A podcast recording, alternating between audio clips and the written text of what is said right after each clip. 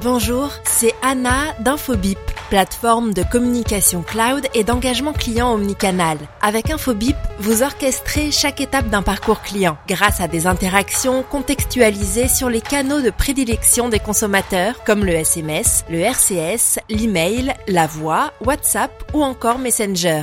Nous sommes ravis de soutenir 135 grammes pour la troisième saison du podcast qui vous raconte l'histoire de la tech mobile. Bonne écoute. Bienvenue pour un épisode sur le paiement de votre stationnement. Je suis Christophe Romeilly. Nous allons passer un moment avec Philippe Lerouge, fondateur de PayByPhone, qui est passé du statut de petite start-up boulonnaise, avec son lancement à Ici les Moulineaux, à celui d'une organisation internationale. Philippe est un expert du paiement. En 2010, nous lui avions demandé de nous parler du futur.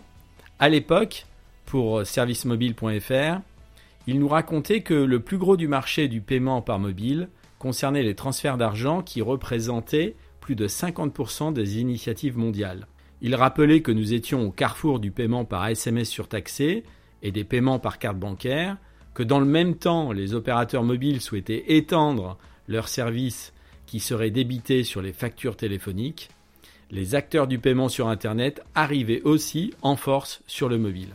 Il a expliqué notamment ce que les clients appréciaient le plus, c'était de bénéficier de services supplémentaires sur leur mobile pour payer par exemple le stationnement ou un ticket de transport à distance. 2010 a donc été le démarrage de nombreux projets autour du paiement mobile avec euh, AirTag et sa solution NFC. L'offre de l'opérateur Orange avec CityZ a été lancée à Nice avec SFR, Bouygues et Énergie Mobile pour permettre aux consommateurs d'utiliser leur téléphone NFC pour multiplier le nombre de programmes de fidélité. Mais le même paiement en 2010 reste encore marginal puisqu'il représentait 2% des détenteurs de téléphones portables. Le SMS reste la technologie dominante du M-paiement en raison de sa disponibilité sur tous les terminaux et de sa facilité d'utilisation, à la différence de l'Internet mobile, encore appelé WAP. La vision de Pay by Phone a toujours été en avance. Comme en 2011, afin d'accompagner le développement du véhicule électrique et hybride dans les villes, PayByPhone lance alors une solution permettant d'activer et de payer une recharge depuis un téléphone mobile. En 2013, la FF2M, l'association multi-opérateur en France, a annoncé le lancement d'un pilote de M-Parking d'une durée d'un an à Mulhouse.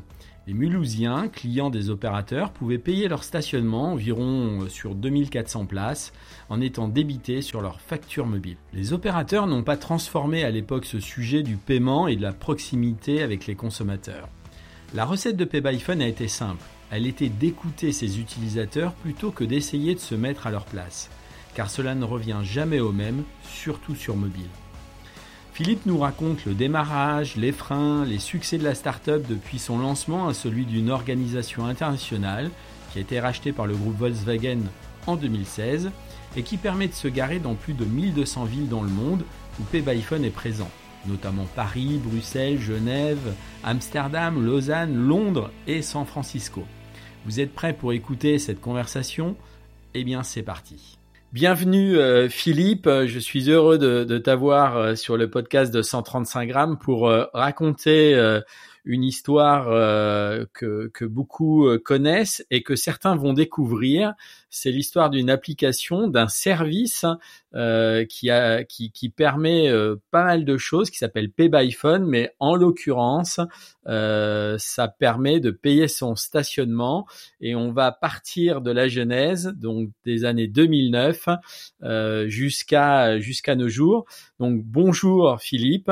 Bonjour Christophe. Et si tu veux nous raconter la genèse, le départ, comment t'es venue l'idée, euh, comment a, a, été créée cette application qui a été lancée euh, en 2009 Alors ça remonte à bien avant 2009. Euh, on va dire même euh, dix ans plus tôt, quand j'étais, euh, je travaillais à l'époque chez Sodexo dans l'activité des, des, titres restaurants, où en Europe centrale, euh, pour des raisons de marché, euh, je regardais comment on pouvait dématérialiser. Et l'idée m'était venue peut-être d'utiliser le, le, téléphone mobile. Donc ça, c'était en 1998. C'était un peu tôt. On avait regardé si c'était possible, et puis finalement, bon, on avait un petit peu reculé. Euh, donc après, par la suite, euh, je, je travaille toujours sur ce sujet des technologies dans le groupe. que j'ai quitté en 2004 justement pour ben, pour travailler sur le sujet du paiement mobile.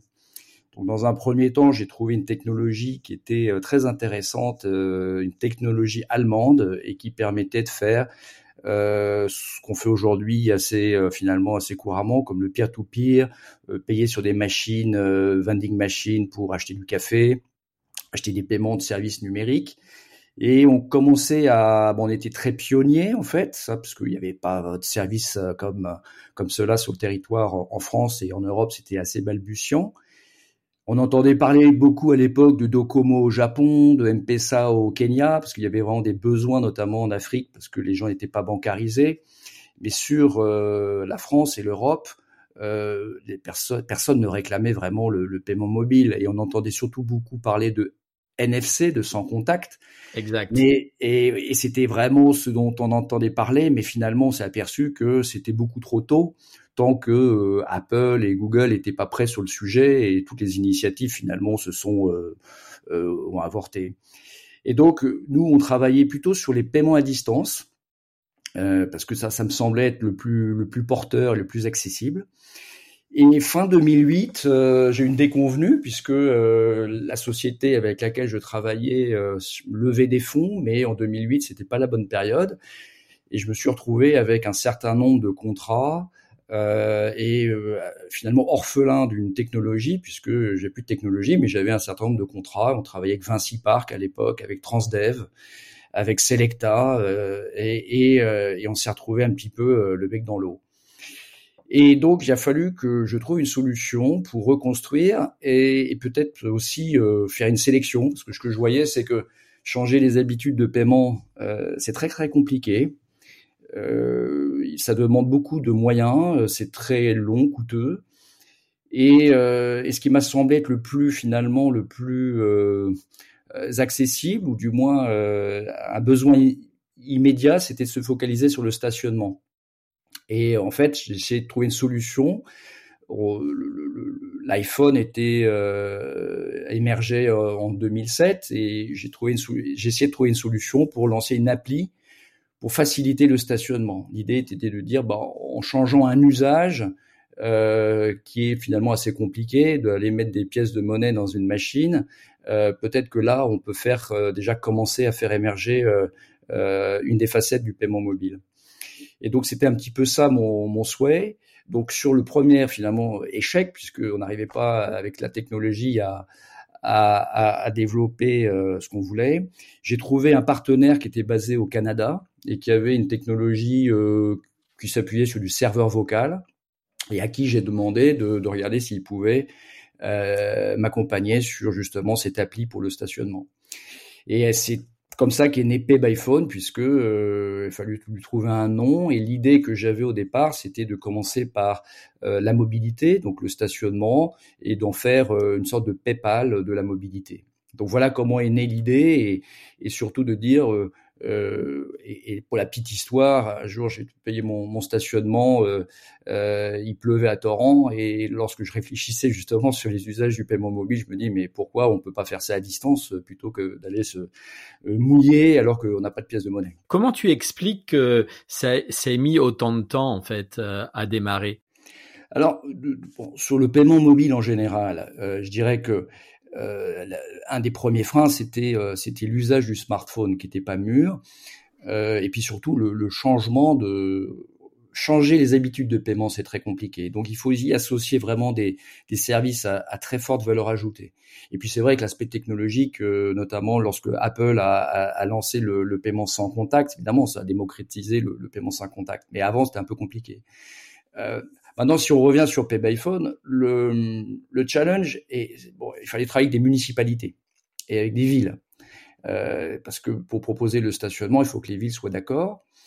Et convaincre des villes, c'est très compliqué. Alors, on a eu la chance d'avoir une ville pionnière qui était euh, ici les Moulineaux, qui est toujours euh, prête à, tester des, nouveaux concepts, mais la plupart des villes ne fonctionnent pas comme ça. Donc, elles voulaient que on leur démontre que le, service fonctionne bien et que ça leur apporte une valeur ajoutée.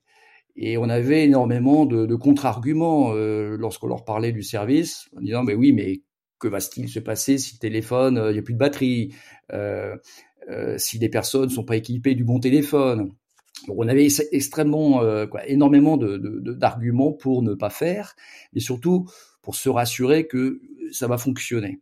Et donc c'est ça qui a, je dirais, un petit peu été lent au départ, au démarrage. Euh, et il fallait créer l'usage. Donc on s'est vraiment euh, euh, focalisé pour réussir le premier POC, hein, le Proof of Concept, qui était de dire on va essayer de réussir la première ville et ça va devenir un petit peu le, la manière de convaincre les autres villes. Et entre la première ville donc on a lancé ici le en 2009 et Nice pour les, les, paiements des locations de vélos. Entre la première ville et la, et, la ville suivante, qui était Boulogne-Billancourt, il s'est écoulé trois ans. Euh, et pendant ces trois ans, on a essayé vraiment de, faire en sorte que l'appli soit euh, des petits réglages pour faire en sorte que l'appli soit la plus simple possible euh, et puis surtout démontrer la valeur ajoutée de payer son stationnement à distance. Quand tu vas voir les gens de ici les Moulineaux à l'époque, bon c'est une ville qui a qui été en avance sur d'autres villes, qui a toujours au niveau numérique euh, voulu euh, marquer son empreinte forte. C'est facile à convaincre euh, ce changement dans une ville ou pas? Alors c'était alors oui dans le sens où ils étaient très ouverts à, tester des nouveaux concepts. Donc je dirais pour ça c'est une ville plus facile que d'autres. Mais il y avait, il y avait bien sûr des, des questions qui se posaient. et d'ailleurs, on l'a vu sur beaucoup de villes, par exemple. Oui, bah voilà, dans ma ville, j'ai beaucoup de personnes âgées. ils utiliseront jamais ça. Ou alors, notre ville, oui, on a des problèmes de réseau, donc ça va pas fonctionner. Que se passe-t-il si une personne n'arrive pas à se connecter? Bon, il y avait toujours des arguments. Et, encore une fois, il fallait amorcer avec euh, avec euh, des villes où ça fonctionnait bien.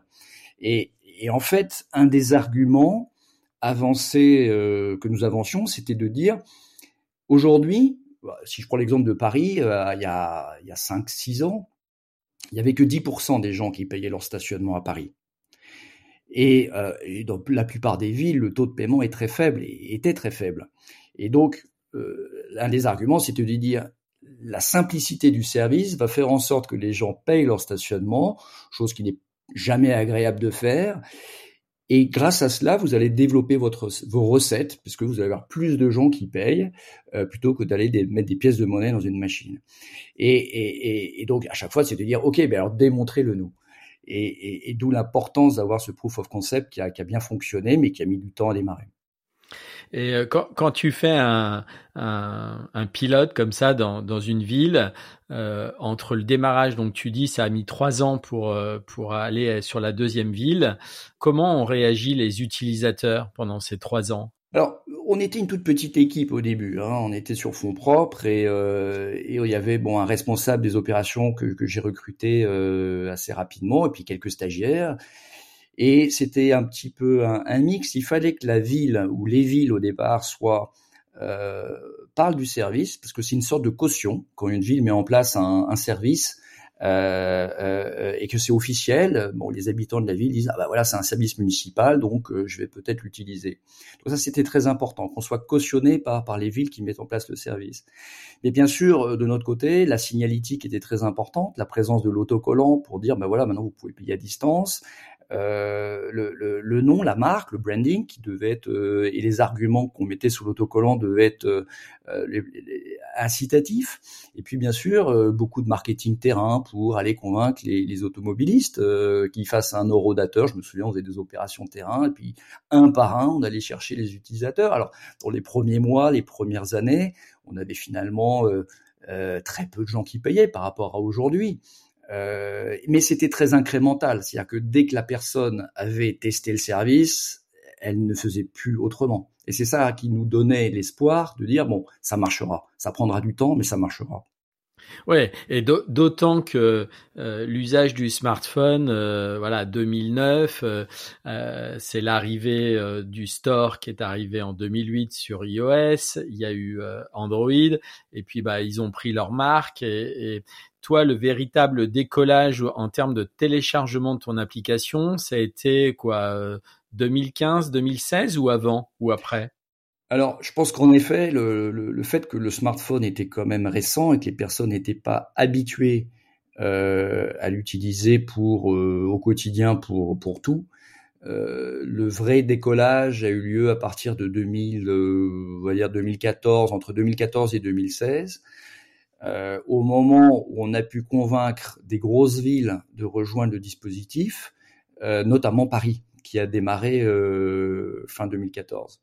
Et là, en effet, le fait que la ville de Paris mette en place, alors on avait eu la ville du Havre avant ou Boulogne-Billancourt, qui sont quand même des villes importantes, qui, mais le jour où Paris a mis en place la chose, ça, ça a véritablement euh, euh, fait accélérer le dispositif parce que c'était visible.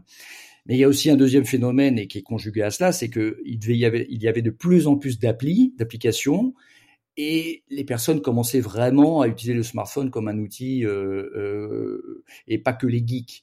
Euh, et, et, un troisième facteur, c'était aussi de dire les élus, les maires, bah avant, avant ces dates-là, n'utilisaient pas vraiment leur smartphone. À part envoyer des SMS et regarder leurs mails, mais pas pour vraiment utiliser les services. Et le jour où les élus, les, les équipes des villes ont commencé à, à, à développer des services sur smartphone, ça nous a aidé énormément. Arrêtons-nous un petit peu sur euh, ce que tu as dit. Euh, vous avez démarré sur fonds propres. Euh, les, startups d'aujourd'hui ne sont pas les startups de l'époque, notamment en termes de, levée de fonds, etc. comment tu as, vécu justement ce, ce, démarrage et, et cet ancrage Parce que en fait, vous reposiez que sur vous-même? Oui, c'est-à-dire que bon, assez rapidement, je, je, je, voyais que de toute manière, le, le, le démarrage prendrait du temps. Euh, donc c'est paradoxal de dire, bah oui, dans ce cas-là, on est plutôt incité à lever des fonds que rester sur fonds propres. Mais à l'inverse, euh, les cycles de vente des villes euh, sont assez lents. Euh, donc même en mettant euh, 10 commerciaux euh, financés par des fonds, etc., ça n'aura pas été plus vite. Et de la même manière que pour l'usage, euh, encore, encore aujourd'hui, il y a encore pas mal de gens à convaincre, euh, mais c'est incrémental, mais ça prend du temps. Donc, l'idée de dire on lève des fonds pour avoir des gros investissements, finalement, le risque serait été de, de, de cramer du, du cash euh, pour un marché qui, lui, nécessitait beaucoup plus de temps. Donc, on s'est euh, organisé pour, euh, euh pour démarrer avec une avec une faible voilure pour euh, justement pour euh, essayer euh, d'absorber justement cette contrainte temporelle. Comment tu as tu as vécu le décollage, c'est-à-dire le décollage donc les utilisateurs téléchargent ton application, commencent à payer leur stationnement, les villes sont sont contentes et voient que le l'application leur apporte de l'argent. Le décollage là, comment il s'effectue en France et, euh, et j'imagine que ça, vous avez ouvert les, premières villes à, l'international à partir de quand? Alors, bon, en France, le, bon, pour répondre à la première partie de la question, c'est-à-dire que dès, dès qu'on avait pu, on avait signé, on va dire, euh, euh, trois, quatre villes. Ensuite, ça s'est accéléré pour en signer 10, 20, 30, 40. Aujourd'hui, sur le territoire français, on est à, à plus de, de, de 200, 250 villes qui, euh, euh, qui proposent la solution. Donc après, il y a un phénomène accélérateur où, où finalement euh, la, densité et de la couverture aide et, et c'est très, euh, c'est un cercle vertueux parce que plus il y a de villes, plus c'est visible, plus c'est visible, plus c'est utilisé et plus c'est utilisé, plus on peut aller voir d'autres villes. Sur l'international, euh, ça s'est fait assez rapidement aussi, parce qu'en fait, euh, je, je, comme, comme, je disais au début, j'avais trouvé un partenaire euh, technologique basé au Canada qui, euh, suite au, au, lancement de l'appli en France, euh, euh, voilà, on a lancé aussi l'appli au, au, Canada, aux, aux États-Unis et au Royaume-Uni. Sur des marchés finalement qui, bon, de manière assez parallèle à la France, hein, ont grandi. Euh, avec avec un système d'accélération qui, euh, qui, qui atteint son apogée à partir de 2016, 2014 entre 2014 et 2016. Et comment comment tu expliques parce que tu dis 250 villes aujourd'hui 2022 en France, il y a 35 000 communes, enfin un peu moins de 35 000 communes en France. À partir de combien d'habitants une ville euh, commence à intégrer ce type d'application? Et donc au final, je sais pas si tu vas me dire euh, sur les 35 000, il y en a peut-être 5 000 euh, qui peuvent utiliser ce type d'app. 5 000 si tu fais le ratio avec 250, ça fait peu. Comment tu expliques ça? En fait, le stationnement n'est pas payant partout. il est payant dans les grosses villes, il est payant dans les moyennes villes et puis dans les petites villes, notamment lorsqu'elles sont touristiques. Donc finalement, il y a, encore des villes à aller chercher. Euh, bon, il y a toujours des villes qui sont précurseurs et puis d'autres qui sont beaucoup plus euh, conservatrices. Euh, mais la plupart des grosses villes aujourd'hui sont équipées, mais des très grosses villes, euh, voilà, il y en a, une dizaine. Euh, et finalement, le, marché aujourd'hui, sur le territoire français, il, est plutôt de l'ordre de 300, 400 villes qui sont qui sont potentiellement intéressées pour mettre du stationnement payant. Euh, donc, c'est pas les 36 000 communes qui, pour la plupart d'entre elles, sont sont pas équipées de, de stationnement payant. Ok. Est-ce que tu vois euh, l'avenir euh, euh, différemment avec la révolution qu'il y a dans l'automobile? Est-ce que tu penses que ça peut être un danger pour ce type de service à terme où cela sera géré dans la voiture et plus sur le smartphone? Est-ce que tu est-ce que tu crois à ça? Est-ce que tu penses que ça peut arriver ça? Alors oui, euh, on le voit. Alors euh, bon, dans l'histoire de la société, euh, on a on a en fin 2016 un actionnaire qui le groupe Volkswagen qui est rentré au capital de, de, de PayByPhone avait justement pour objectif d'intégrer le service dans, dans un bouquet de mobilité accessible dans la voiture. et il est un fait que on a lancé par exemple il y a il y a quatre ans l'offre Pay by Phone Business qui est destinée justement aux flottes, aux entreprises et qui fonctionne, euh, qui a, énormément accéléré euh, et qui a contribué à accélérer d'ailleurs euh, l'ensemble de Pay by Phone. Pourquoi Parce que les entreprises réalisent que leurs employés qui utilisent tous les jours du stationnement doivent se faire rembourser leurs frais. Et donc, à ce titre-là, Pay by Phone Business simplifie la gestion des notes de frais pour l'entreprise. Mais ce qu'on voit, c'est que euh, bah, ça concerne des entreprises, aussi bien des, entreprises de livraison, de commerciaux, de bon, il y a tout type d'entreprises, mais la, possibilité de payer depuis le véhicule euh, est quelque chose qui, euh, qui nous est demandé et qui se développera inéluctablement, mais ne cannibalisera pas l'usage qu'on fait depuis le smartphone. Je pense que c'est complémentaire. Comment comment tu vois l'évolution toi euh, des, des services aujourd'hui euh, euh, autour du, du stationnement? Euh, tu, tu penses qu'il y a encore euh, des choses à inventer, des choses qui vont changer ou tu penses que au final ce que vous avez mis en place, bon et mal peut s'étendre un peu partout dans le monde? Comment tu vois les choses? Alors je pense qu'il y a deux aspects. Il y a l'aspect comment le stationnement a évolué dans les au sein des villes, et puis l'usage euh, des automobilistes. Sur le premier euh, aspect, c'est-à-dire il y a une véritable révolution en 10-15 ans sur le stationnement. On est passé d'une euh, d'une situation où finalement il y avait des machines dans les rues, des machines à sous, avec un contrôle visuel du paiement qui était fait, qui était matérialisé par un ticket, et puis les personnes qui avaient des droits avaient des cartes papier, d'ailleurs au demeurant très falsifiables, qu'on mettait derrière le pare-brise. Et ça, c'est finalement il n'y a pas si longtemps que ça. Lorsqu'on a mis en place euh, PayByPhone, bah, il a fallu que le, les agents soient équipés de terminaux pour aller euh, vérifier euh, l'existence du ticket électronique. Donc déjà, les, les, les, villes ont investi sur des équipements de contrôle qui servaient aussi à, verbaliser. Et puis on est passé dans une logique où les villes qui ont souhaité avoir plusieurs opérateurs euh, pour laisser le choix aux utilisateurs. Donc il y a la concurrence qui est arrivée un peu plus tard, mais qui, qui existe aujourd'hui.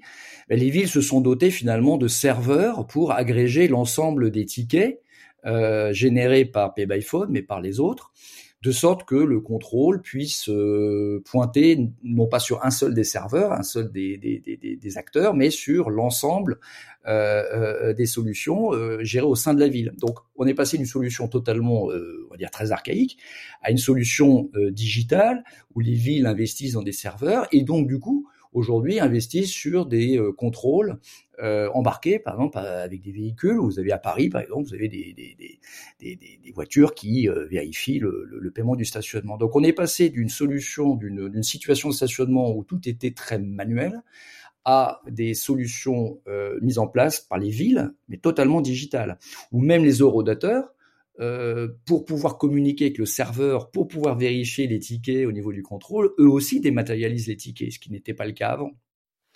Et donc on est passé d'une logique euh, finalement où les, les, les, villes investissaient dans du matériel à euh, une logique plutôt de data et de services. Donc ça c'est au niveau des villes. Et puis au niveau des utilisateurs, bah, les, usages ont, radicalement changé. Euh, vous avez des, villes comme Paris où vous avez 65-70% des paiements qui sont faits par mobile et qui euh, avaient un parc de 8 à 10 000 eurodateurs et qui sont aujourd'hui avec un parc de 2 à 3 000 eurodateurs. Euh, donc l'usage au niveau de l'utilisateur, il, y a des villes, par exemple au Royaume-Uni, où c'est 100% de paiement par mobile. Euh, si on en, aux Pays-Bas, c'est ça avoisine pareil, c'est des taux très très élevés. Euh, donc aujourd'hui, les usages ont véritablement changé, euh, tant au niveau de la politique de stationnement que euh, au niveau du paiement. Est-ce que dans la, culture, euh, quand vous déployez Pay by Phone euh, dans, les pays, est-ce que vous avez dû euh, changer des choses sur l'application euh, en fonction de la culture ou en fait non, à chaque fois que vous rentriez dans un pays, vous déployez et c'était de convaincre les villes? Alors, en effet, ça c'est une complexité parce que, mais c'est pas forcément lié à un pays, mais c'est aussi lié aux villes, parce que notamment les grandes villes. Lorsque vous êtes, euh, par exemple, à Paris ou à Lyon ou à Marseille, bah, c'est pas forcément les mêmes euh, technologies de serveurs, de contrôle. Euh, les politiques tarifaires sont toutes différentes. donc il y a, en termes de back office et d'intégration, énormément de travail très très spécifique déjà au niveau des villes. Et au niveau des pays, c'est pareil, les environnements sont différents, les acteurs sont différents. Et donc derrière une application qui, on essaye en tout cas d'être la, même euh, pour tous euh, et utilisable de, de, de, manière identique d'une ville à l'autre et d'un pays à l'autre, derrière la complexité se trouve surtout sur euh, sur le back-end. Et alors on essaye, et ça a toujours été la, la, la, la je dirais notre le, souhait, c'est d'avoir, oui, la même appli quel que soit le pays.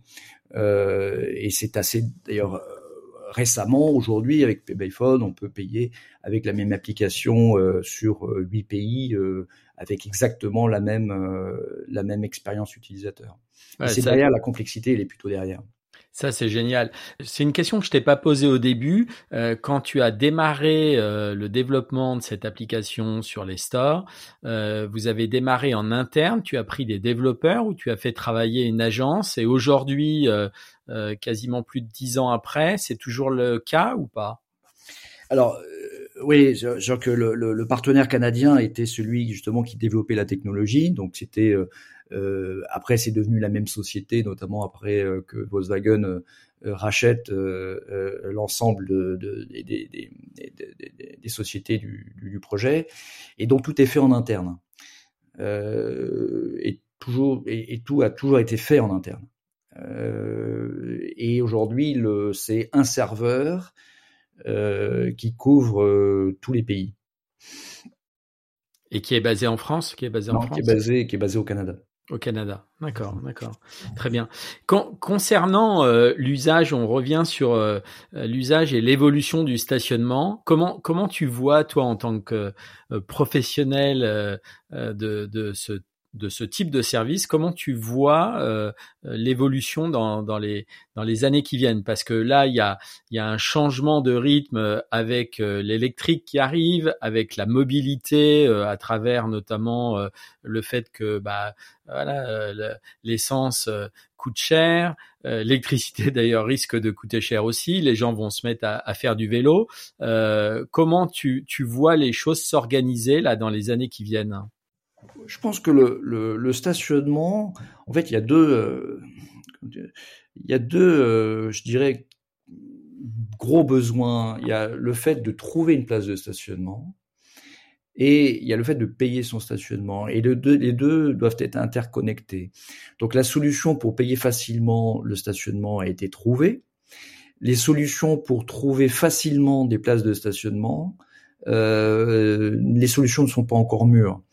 Euh, bon, il y a eu un certain nombre de, de, tentatives avec des capteurs, mais euh, très coûteuses pour les villes, euh, des, euh, du, du euh, des solutions avec des caméras, des solutions, on est plutôt euh, sur des, des communautaires, mais finalement avec beaucoup d'approximation sur sur le, fait de trouver une place de manière effective en voirie. Donc ça c'est une dimension et je pense que le stationnement va, il faut combiner, je dirais, le, le parcours en amont euh, du paiement euh, pour aider justement l'utilisateur dans sa navigation vers sa place de stationnement et après enchaîner avec le paiement. Alors ça c'est une des dimensions, mais je pense aussi que en effet la, la, la recharge des véhicules électriques euh, sera inhérente au stationnement puisque les, les, lorsqu'on va se garer, on va pouvoir recharger. Et, euh, et ce qui est lié aussi, c'est le paiement euh, dans les parkings qui ne sont pas forcément en voirie. Euh, donc tout ça va, se relier. Euh, comme ça je vois les choses sur le domaine stationnement. Après, il y a d'autres aspects de la mobilité euh, qu'on peut relier aussi à cela. Au, au niveau justement de la, mobilité, les vélos, c'est quelque chose que vous avez complètement écarté. Vous vous êtes dit bon bah il y a, des acteurs qui fournissent les vélos, ils ont leur application, c'est leur problème. Vous vous êtes dit euh, bah nous on pourrait jouer aussi notre rôle dans, cet aspect du business. Hein. Alors bon, la vision que j'avais au démarrage, c'était de faire une sorte de, ouais, de PayPal de, la mobilité, donc qui permettait. Et c'est vrai que, par exemple, euh, en 2000, 2009 à Nice, on pouvait payer avec Pay by Phone euh, sa location de vélo, son stationnement, euh, la recharge des véhicules électriques et son bus. Euh, tout ça avec le même euh, avec la même appli. Bon, c'est vrai que c'était assez compliqué de convaincre d'autres villes, mais c'est revenu très à la mode parce qu'aujourd'hui on parle beaucoup de masse et finalement c'est exactement ce qu'on veut faire aujourd'hui. Donc c'était un petit peu trop tôt également. Et c'est vrai que on s'est aperçu, euh, même si ça a mis du temps à décoller, que la, véritable valeur ajoutée euh, de payer, de pouvoir payer son stationnement à distance, euh, a, a, permis de faire décoller un marché de manière assez conséquente alors que sur d'autres euh, sujets, soit on était trop tôt, euh, soit le, la, la, valeur ajoutée était beaucoup moindre. Donc c'est vrai qu'on a focalisé nos efforts sur le stationnement euh, au fil des années pour euh, au moins avoir un service corps qui, euh, qui permette de pousser l'entreprise. Donc aujourd'hui, vous avez 1200 villes, c'est ça, dans le monde? 1200 villes, oui. Ouais. Et, et en, en, termes de, de users, combien tu, tu peux donner quelques chiffres ou pas? Oui, donc il y a 1200 villes, il y a, il y a 50 millions de, de personnes qui, qui, utilisent ou qui ont utilisé Pay by Phone dans, dans 8 pays, euh, et avec des taux de paiement dans certaines villes. Alors, c'est assez intéressant aussi parce que on s'aperçoit que les, les, les, les, usages sont très différents dans les grandes villes que dans les villes plus modestes. Euh, dans les grandes villes, les taux de paiement sont très élevés euh, dans, les, dans, dans, certains quartiers de Londres, on est à 100%. Je le disais tout à l'heure, à Paris, on dépasse les 60-70%.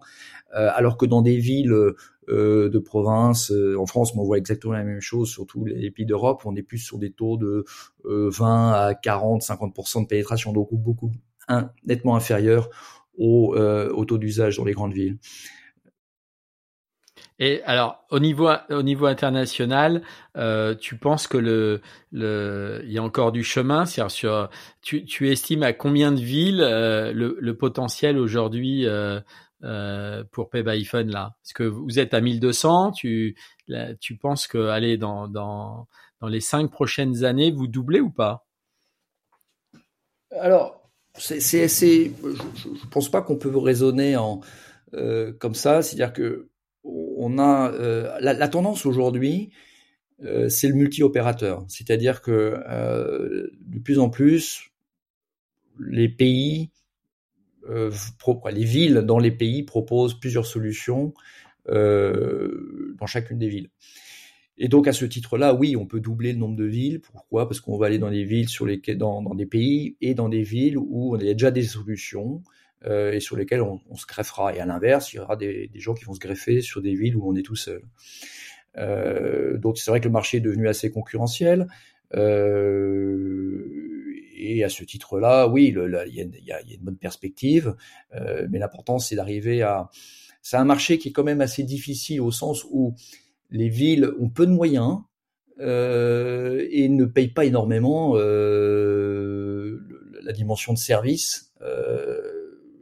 Et à ce titre-là, il faut beaucoup, beaucoup de volume pour que l'activité soit très profitable. Donc, il faut en effet beaucoup de villes et beaucoup d'usages. Et ça, tu retrouves cet état d'esprit dans, dans tous les pays du monde, ce que tu viens de dire là? Non, c'est assez variable d'un pays à l'autre, puisqu'il y a des pays qui, euh, culturellement, euh, les villes ne payent pas de, de, de, service, mais ce sont les utilisateurs qui payent. Donc, par exemple, dans les pays euh, euh, nordique euh, où PayByPhone n'est pas, euh, mais c'est cas, ça commence à être le cas en Italie ou, ou, par exemple en, aux Pays-Bas. C'est l'utilisateur qui paye l'utilisation du service lorsqu'il paye par mobile et la ville ne paye rien. alors que bah, dans des pays comme la France, dans une logique de plutôt de service public proposé aux automobilistes, les villes payent pas beaucoup parce qu'elles ne, elles ne veulent pas, euh, on est dans le système d'appel d'offres, donc c'est assez compliqué, mais ne souhaitent pas pour autant que l'utilisateur paye. Donc il y a des marchés qui sont plus ou moins difficiles d'un point de vue économique. C'est comme au Royaume-Uni où les villes euh, sont très très dures euh, d'un point de vue financier, mais par contre ne souhaitent pas non plus que l'utilisateur véritablement paye le service. Donc c'est un peu du cas par cas et il faut s'adapter à ça. Super. Philippe, pour, euh, pour conclure le, le podcast, euh, tu, tu, as suivi quand même pendant des années, euh, même un, peu avant l'aventure Pay by Phone, le paiement sur mobile. Le paiement sur mobile est en pleine explosion depuis quelques années avec effectivement l'usage, tu l'as rappelé, des, smartphones pour payer. là, on a toute la partie crypto qui arrive où on voit qu'il y a aussi des, choses à faire. Comment tu vois le paiement euh, demain? Enfin, est-ce que tu penses que ça va changer? Est-ce que les usages vont changer? Ou est-ce que tu penses que on s'installe dans, dans ce qu'on utilise depuis quelques années, où on utilise, on insère sa carte bleue dans son smartphone, on le paye en sans contact, et, et puis voilà, ça, ça va s'arrêter là? Bon, c'est une question qui est assez vaste parce que euh, le, le, je pense que les usages vont toujours évoluer. Euh, on, on, a deux grandes familles, en effet. J'en dirais trois. Il y, a, il y a le paiement sans contact pur et dur, hein, qui a été vraiment poussé, faut, faut le dire, par Apple euh, depuis qu'Apple Pay est disponible. Avant, c'était que des, des, des, des, tests, mais qui étaient euh, qui, qui, ne fonctionnaient pas parce qu'il n'y avait pas la, il y avait pas l'écosystème. Après, il y a un deuxième euh, aspect, je dirais, qui est en plein développement, ben, c'est toutes les fintechs et les néobanques qui proposent des, des applis, euh, des méta, euh, méta applis de paiement de bancaire où, dedans on, on, a un certain nombre de services avec du peer-to-peer, mais, mais pas que. Et je pense que là, en effet, il y a, il y a, il y a des nouveaux usages qui se créent, qui continuent à avancer. Et je, suis assez optimiste pour, voir qu'il y aura encore des choses qu'on n'a encore pas vues. Et puis, en effet, il y a l'arrivée des cryptos, euh, bon, qui était plutôt dans une logique d'investissement au départ, mais je pense qu'ils vont aussi servir énormément sur la l'authentification et euh, la validité euh, des paiements notamment euh, lorsqu'on voit ce qui a été euh, poussé par euh, la DSP2, qui, qui, durcit en fait les contrôles lorsqu'on paye. Je pense que les cryptos peuvent jouer un rôle dans, dans, dans, le domaine du paiement. Donc il y a encore beaucoup d'innovation devant nous. Super. Merci beaucoup Philippe pour cet entretien. À bientôt. Merci beaucoup. Au revoir.